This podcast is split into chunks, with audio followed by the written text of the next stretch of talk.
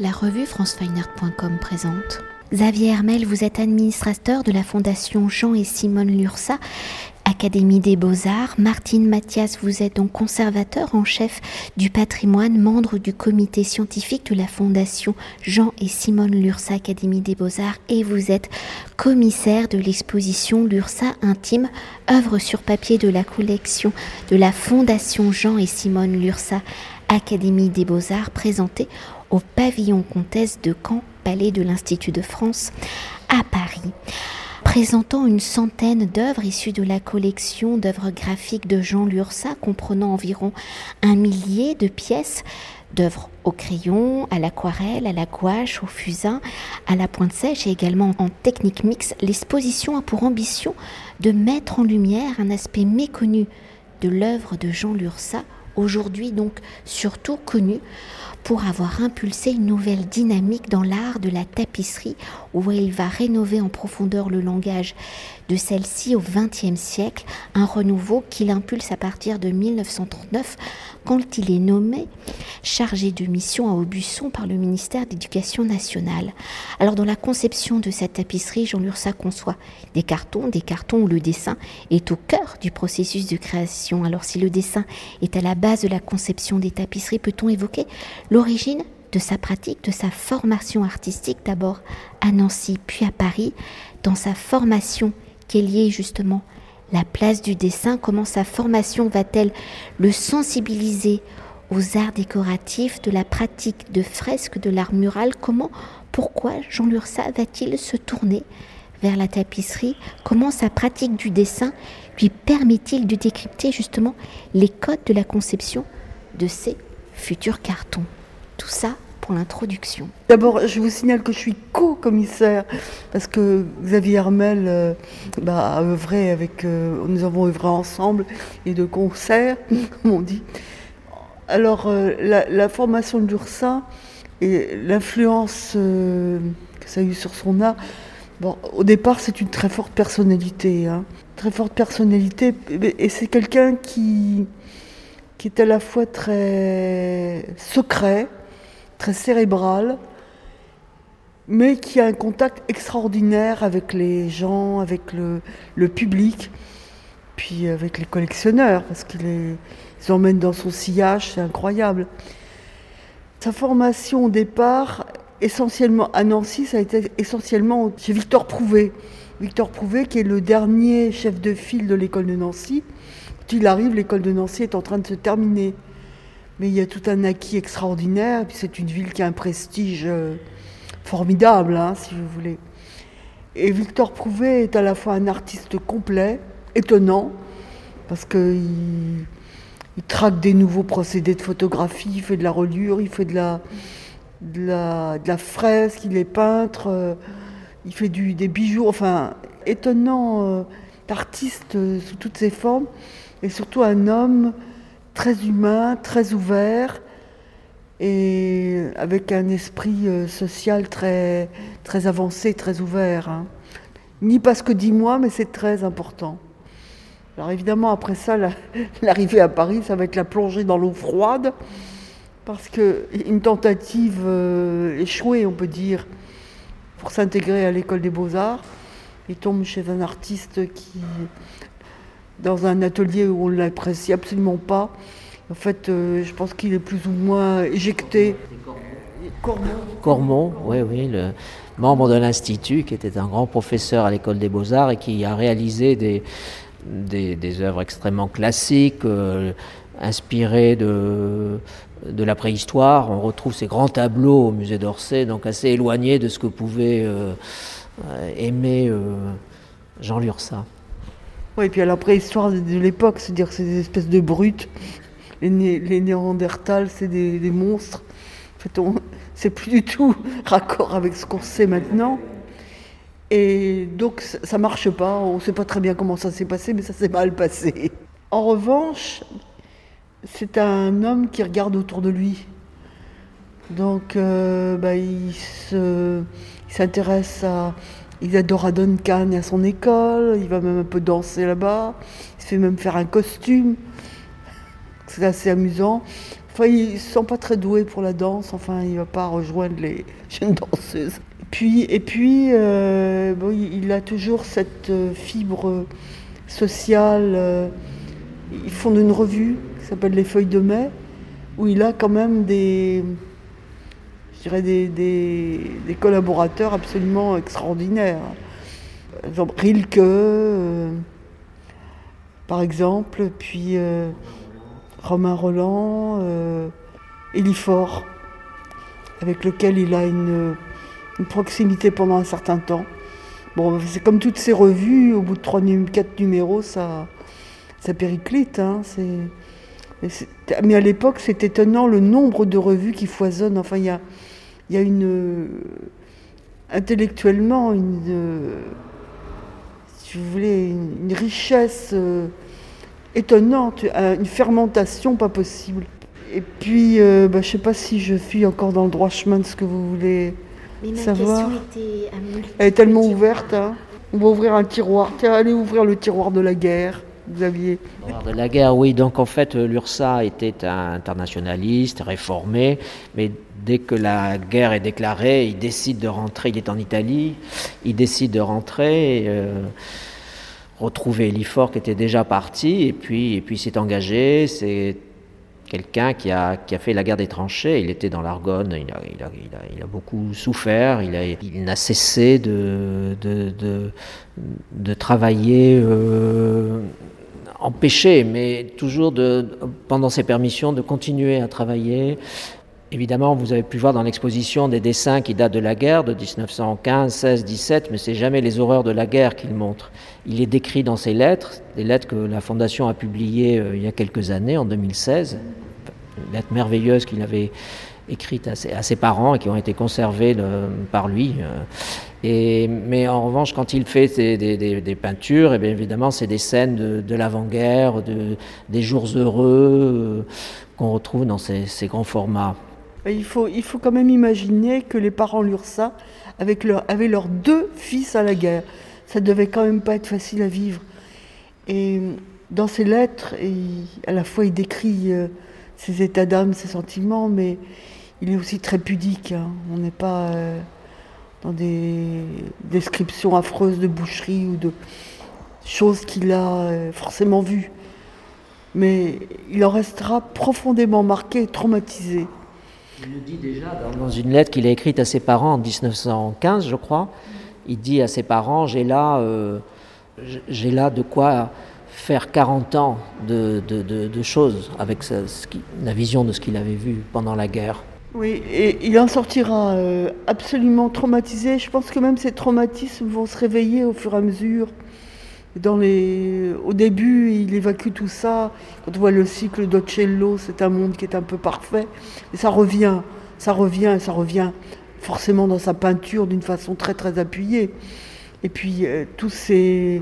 Dès les années 30, au moment où il y a la montée du fascisme, il sent tout ça. C'est quelqu'un qui a une vision géopolitique et qui s'intéresse beaucoup au monde. Et on voit dans sa peinture des années 30 aussi, euh, des résurgences de ce qu'il a sans doute vécu, des, des, monstres, enfin de beaucoup d'inquiétudes euh, dans ses gravures aussi. Et tout ça, ça vient de cette période qu'il a connue de, de, la Première Guerre mondiale, qu'il a qu'il aura marqué toute sa vie, même jusque dans les tapisseries. Enfin, on sent, on sent que c'est quelqu'un qui c'est une période qui a été une tragédie et qu'il a suivi dans toute son œuvre au fond. Hein. D'ailleurs, euh, est-ce que je peux faire une parenthèse pour peut-être pour s'extraire de cette noirceur de la guerre? Est-ce qu'il ne va pas justement devenir un sublime coloriste et maîtriser la couleur et donc des mondes entre guillemets merveilleux? Bah, Il ne va pas devenir, il l'est. Je crois vraiment que c'est dans, dans sa nature, avec des accords de couleur et notamment dans, dans ses peintures des années 25-26 où où c'est un, petit peu le produit de tous ces voyages autour de la Méditerranée. Il y a des corps de couleurs qui sont tout à fait euh, inédits et qu'il maîtrise avec un grand, grande maestria. Et puis, à chaque fois qu'il aborde une technique, il la maîtrise. Il la maîtrise, il a le goût de la technique, c'est-à-dire que son adage, si vous voulez, c'était maîtriser la technique pour ne pas être, euh, pour ne pas être dominé par elle. Et en tout ce qu'il a fait, ça a été une constante.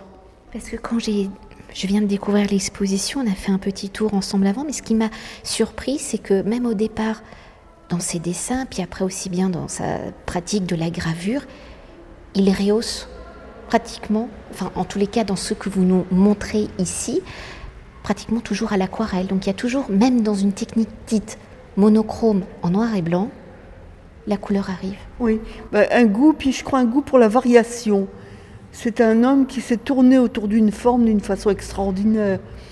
Par exemple, un des thèmes, enfin qui est très peu présent ici, mais qui est présent dans, dans ses grands canevas, qui est présent dans d'autres domaines, qui est présent dans sa céramique, c'est les, sirènes.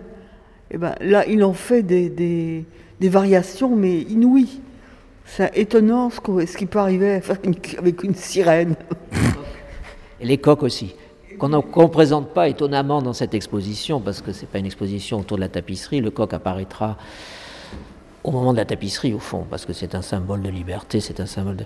Mais, euh, mais c'est vrai que c'est quelque chose de, récurrent chez lui, le coq, et, les gens qui vont venir voir ici vont être très surpris de ne pas voir cet animal. Euh, Fantastique, qu'il adore. Mais si vous voulez, en fait, il y, a quelques coqs dans ses dessins. On a choisi de ne pas les montrer, mais ce n'est pas forcément les plus intéressants. Et le coq, il l'a vraiment illustré dans la tapisserie, euh, avec des, là encore une variété de formes, une variété d'interprétations qui est incroyable, jusqu'à faire d'un, un coq écarlate qui soit bleu et, toutes choses, euh, on ne savait plus trop bien, il savait plus trop bien comment les nommer, tellement il y en avait. C'était foisonnant. Et peut-être euh, pour poursuivre et pour évoquer l'identité, la finalité hein, de ces dessins euh, dits du quotidien, ces dessins sont-ils une façon de faire ces gammes Elles sont-elles des œuvres autonomes ou est-ce des esquisses destinées à préparer des œuvres plus conséquentes Maintenant, je sais que non. Hein, il préparait directement euh, ces cartons sans forcément de faire de croquis. Alors, est-ce dans ces dessins du quotidien que Jean Lursa va ensuite puiser euh, les motifs de ses inspirations justement pour les tapisseries en devenir ou pas du tout? Non, je pense pas. En fait, ce sont des dessins. Euh, d'abord, il s'est mis assez tard à la tapisserie dans, sa carrière. Enfin, et, et, donc ce sont des dessins qui sont des dessins parfois très aboutis. Ce sont des dessins parce que parfois il dessinait, il n'avait pas de peinture à l'huile aussi. C'est le, moment qui faisait qu'il avait des. Il y a eu des périodes de sa vie où c'était plus facile peut-être d'avoir de l'aquarelle que des, que des gouaches. Donc il, a, il s'est essayé à, à, peindre. C'est un médium euh, qu'il a utilisé beaucoup au début de, de sa carrière. Mais les dessins, et d'ailleurs dans ses peintures, il réalisait très très peu de, de, dessins préparatoires à ses peintures. Il y en a quelques-unes, mais c'est très rare. Donc c'est vraiment le dessin pour le dessin, enfin c'est le dessin pour s'exprimer, pour... Euh, voilà, qui ne, qui ne sont pas forcément que des études. On a dans la collection, dans le cabinet graphique, évidemment, des dessins, des petites études qui, qui peuvent euh, être préparatoires à des projets de tapisserie ou de fresques. Mais, les dessins que vous avez ici, ce sont vraiment, vous pouvez le remarquer, ce sont vraiment des dessins qui sont pour la plupart très aboutis et, que l'URSA a gardé euh, dans sa collection. Mais... Oui, et en fait, si vous voulez euh, Effectivement, donc il ne faisait pas de dessin préparatoire pour les tapisseries. On a quelques très rares exemples. Et il faisait pire encore. Je vous ai dit qu'il s'attaquait directement au sujet. Quand il avait un client, il lui disait même pas ce qu'il allait faire. Il fallait quand même avoir une grande confiance en lui. Il disait d'une façon qui est finalement assez sensée, mais je vais faire une, une esquisse qui aura la, la dimension d'un timbre-poste ou à peu près par rapport à la tapisserie terminée. Ça donnera rien ça n'a aucun intérêt. Et peut-être euh, une dernière euh, question pour conclure notre entretien, pour mieux appréhender la dimension intime de la pratique du dessin de Jean Lursa. Comment avez-vous justement articulé l'exposition? Y circule-t-on de manière chronologique, impulsant l'évolution du geste de la pratique du dessin de Jean Lursa ou avez-vous opté pour une relecture plus poétique et par les thèmes abordés dans son œuvre comme l'importance de la nature?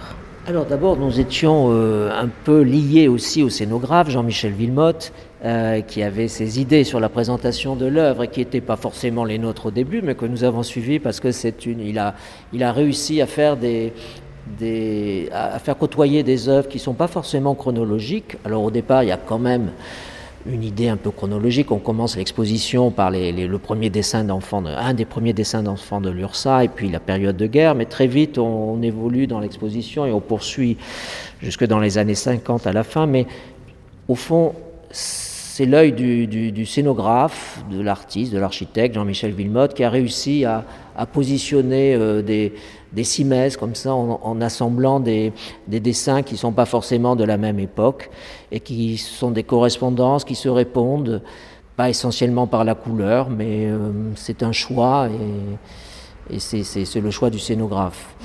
On a été frustrés parce qu'on en aurait bien présenté un peu plus. Hein. Enfin, c'est toujours comme ça. Oui, effectivement, ça s'est passé comme ça. Si vous voulez, à partir de, de 1939, l'URSA abandonne absolument la peinture à l'huile. Je veux dire, il n'a pas besoin, il n'a plus besoin, je sais pas, c'est difficile à déterminer. Et donc, dans les dernières années, les œuvres sur papier qu'il exécute, c'est uniquement des gouaches. Et d'ailleurs, pour peut-être euh, vraiment faire le point final, est-ce que vous voulez vous attarder sur une œuvre en particulier? Et essayer de nous la décrire c'est bien difficile. D'abord, euh, tous les jours, j'ai une prédilection pour une, œuvre ou une autre. Donc ça tourne énormément. Je ne sais pas trop. Mais euh, j'ai envie de vous parler de, ce paysage d'Isola.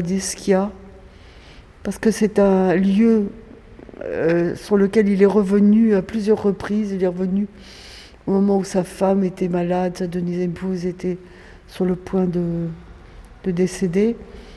Et là, il y a, une conception du, paysage qui est très étonnante, avec ces, ces, roches euh, volcaniques qui ont des formes qui sont presque des, humains, en fait. Hein. Et ce ciel euh, avec les, des nuages euh, qui se découpent avec des formes extrêmement euh, dense. Et puis toutes ce, ces confettis de lumière qui tombent, qui sont presque pointillistes.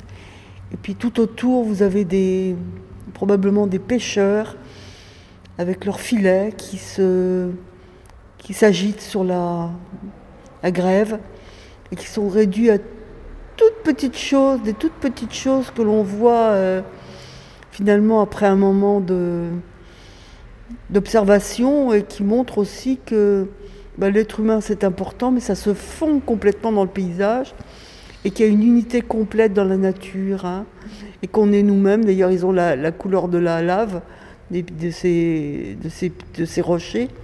On est nous-mêmes un peu tout à la fois et on a tous les éléments. Et l'univers est un grand tout, et ça, c'est une, une des clés, une, profonde idée philosophique, quelque chose qui le baigne depuis, qui le, dans lequel il est, il est immergé depuis très très longtemps. Euh, cet agnostique a en fait une vision de l'univers qui est une vision, euh, je dirais, qui est poétique, qui est aussi humaniste. Ça, c'est un aspect très intéressant de son travail. Ça a été très étonnant. Il y a aussi un petit dessin tout à fait au début de l'exposition. C'est une jeune fille accoudée, une encre euh, sur papier, une jeune fille qui a un regard très nostalgique. C'est très étonnant parce que personne ne peut imaginer que c'est une œuvre de, Jean Lursa, même si on connaît bien l'œuvre de Jean Lursa. Ça peut rappeler Renoir. Et, d'ailleurs, on trouve dans, le, dans un carnet intime de Lursa une note où il écrit, je ne, me souviens plus qui lui annonce la mort de Renoir. Il dit J'apprends ce soir la mort de Renoir, j'ai pleuré toute la nuit. Cette petite fille, cette petite jeune fille en fait, hein, c'est merveilleux parce qu'elle a une espèce de, de, pose d'abandon. Quand on regarde ses pupilles, c'est fait avec rien du tout, mais il y a toute une, mélancolie, une poésie étonnante, avec très peu de choses. Merci beaucoup. Cet entretien a été réalisé par franceweiner.com.